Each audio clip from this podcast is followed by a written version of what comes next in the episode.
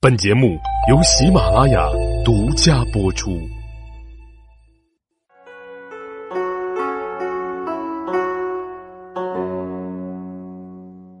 大家好，欢迎大家收听《幼罗说历史》的第三百三十一集《后汉书》一百零四。上集我们说到了卢植大破黄巾军，斩杀了万余人，围住了张角与广宗。那张角撤到广宗之后呢，卢植便在城外建起了拦挡，挖了壕沟，制造云梯，准备了攻城的事宜。而就在卢植热火朝天的做着准备工作之际，灵帝派了小黄门左峰前来视察军情。有人就劝卢植啊，应该向左峰行贿。但是卢植为人正直，他不肯。于是乎呢，这趟视察，左峰是没有讨到半点好处，所以就怀恨在心了。在他返回京师之后，便向灵帝进了谗言，说：“臣观察，那广宗县是很容易被攻破的，可这卢植却总是按兵不动。难道他是想等老天来诛杀张角吗？”这句话看似轻描淡写，其实很是诛心啊。言外之意就是在说卢植作战不利。灵帝听后大怒，下诏免除了卢植的职务，并用囚车将之押送回京师洛阳，并处以无期徒刑。不过呢，这卢植被撤职，张角还是得打呀。而此时的黄甫松和朱俊已经是奉命分别前往了东郡和南阳了，于是。灵帝就只得拜董卓为东中郎将，接替卢植去进攻张角。就这样，在三国时期大名鼎鼎的董卓也是正式登上历史舞台了。我们还是来先看看董卓其人。董卓呢，字仲颖，陇西郡临洮县人。他的父亲是豫州颍川郡伦氏县尉董君雅。董卓年少的时候就随着父亲的离职而返回了家乡。他喜好行侠仗义，结交四方好友。他曾经到了羌人的部落游玩，与很多羌人的首领都结交。后来呢，董卓就回乡耕种，一些羌人首领还特意前去看望他。董卓就将他们都领回家中，把耕田的牛杀掉了，款待众人。在古代，这用于耕田的牛那可是生产工具呀，一般人是舍不得杀掉的。于是，羌人首领们非常的感动，他们回去后凑了上千头各种的牲畜赠送给董卓。而这董卓成年之后呢，在这陇西郡府担任官吏，负责地方治安。当时的匈奴人经常骚扰边境，劫掠百姓，朝廷便让董卓。为凉州从事，董卓担任从事后，领兵大破匈奴，斩获千计。凉州刺史段炯大为欣喜，便向朝廷推荐了董卓入公府。到了汉桓帝末年，董卓担任羽林郎，在担任羽林郎的期间，董卓也是大放异彩。因为他身具武艺且力大无双，尤为擅长佩戴两副箭囊，骑马飞驰时左右射击，而在这一众羽林郎中，那是声名鹊起。到了延禧九年，鲜卑人入塞，与叛乱的羌人联合对抗东汉政府，朝廷拜张焕为护匈奴中郎将，董卓为军司马，负责平定幽并梁三州的叛乱。其后，羌人进犯三府，张焕派军司马董卓引端大破之，斩其首领，俘虏万余人。次年，张焕班师回朝，而董卓因功被拜为郎中，赏赐九千匹细致的绢。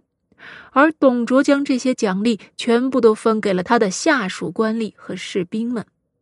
随后啊，这董卓先后又出任了并州雁门郡广武令。益州蜀郡北部都尉、西域务己校尉，但是却不知因为何事，后来被免了职了。到得这西平年间，董卓方又被司徒袁伟征为院吏，后出任并州刺史、河东郡太守。彼时，董卓先前追随的主将张焕隐居在弘农郡华阴县，董卓就派兄长向其赠送了一百匹的细致的绢。可这张焕呢，却是讨厌董卓的为人，所以他拒绝了，没有接受。到得这中平元年，黄巾起义爆发，卢植又被朝廷罢免后，灵帝就改拜董卓为东中郎将，接管冀州战区事务。董卓接到任命后，放弃了围攻张角据守的广宗县，而是率主力北上攻打张宝据守的下曲阳县。结果呢，围攻了张宝两月有余，都未能攻克。而就在这年的七月。同样以宗教形式的五斗米道在八郡叛变，这八郡的巫妖五斗米师张修带人攻打寇掠郡县。不过此时啊，正是为黄巾军头疼的东汉朝廷并没有去重视张修等人。八月，黄甫松在仓亭与黄巾军战斗，打败并屠杀了有七千多人，擒获其帅仆役。这个时候，董卓攻打张宝失利的消息已经传回了朝廷。于是，灵帝又下令命黄埔松讨伐张角。九月，被张角俘虏而关押在广宗县的安平王刘旭，被朝廷花费了赎金保回，但是不久却因大逆不道的罪名被诛杀了。安平国也被除国了。十月。黄甫松率军到得广宗，准备攻打张角。就在这紧要的关头，张角却病死了，而其弟弟张良继而守卫广宗。黄甫松攻城时，广宗城内的黄巾军的首领已然已经是张良了。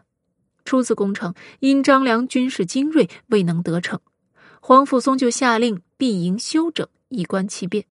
如此这般，等到张良被迷惑了，黄巾军战意稍微松懈之际，黄甫松又立即趁夜率军在黎明鸡鸣时分冲入了敌阵。而此时正是人困意正浓之时啊！黄巾军仓促应战，所以死伤惨重。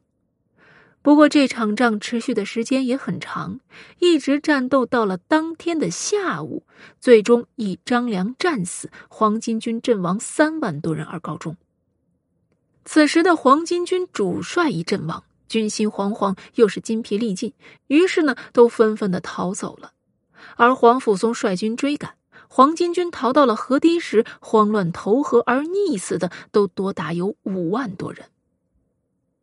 黄甫松大胜，焚烧黄巾军的辎重车三万多辆，还俘获了不少士卒。张角则被剖棺戳尸，砍下首级，着人送回了京师。十一月，黄甫松与巨鹿太守郭典攻克下曲阳，杀死了张良的弟弟张宝，俘杀了有十余万人。事时，黄甫松还将这十万人的尸骨铸成了金棺。待得这黄甫松班师回朝后，灵帝就任他为左车骑将军，领冀州牧，并晋封他为怀里侯。时怀里、美阳两县的租税，十亿共有八千户。黄甫松就趁势上书给刘宏，将平定冀州黄巾军的功劳推给了卢植。于是呢，卢植又被官复原职了，仍然上书。黄甫松还奏请免除冀州一年的田租，用来赡养饥民。灵帝呢，也听从了他的建议。史书中就记载，百姓曾作歌说。天下大乱兮，是为虚；母不保子兮，妻失夫。赖得皇甫兮，复安居。而董卓却因为失利，被罢免至廷尉受审，判减死罪一等。而这同月的二十二日，朱俊所率的军队也在宛城打败黄巾军，斩黄巾军别帅孙夏。至此，黄巾之乱得以平息。而这场轰动一时的黄巾大起义，经过了十几年的秘密准备，但是在起义之后呢，仅仅经历了九个月的时间就被平定了，这也是够让人唏嘘的。主力就遭到了彻底的失败，而究其原因呢，先是因为被叛徒出卖了，导致仓促发动，致使各地配合都出现了困难，特别是京师洛阳起义的流产，使得东汉朝廷解决了后顾之忧，可以全力的镇压外围的起义军。而这黄巾起义，它毕竟还是农民起义，缺乏有军事战略头脑的领袖人物。各地起义军也是各自孤立行动，没有交互支援配合，终是被各个击破。加上这些起义军的首领也是缺乏军事指挥的才能，不懂得运用灵活的战术战法。而这东汉派来镇压黄巾军的将领中，如皇甫嵩、朱俊、曹操等，都是一些能征善战的悍将。他们统兵作战的能力、军事指挥的才能、战术计谋的运用，那都是远高于黄巾军首领的，因而往往能够以少胜多，以弱胜强，最终击败了黄巾军。好了，幼罗说历史的第三百三十一集呢，就到这里，欢迎大家明日继续来收听第三百三十二集。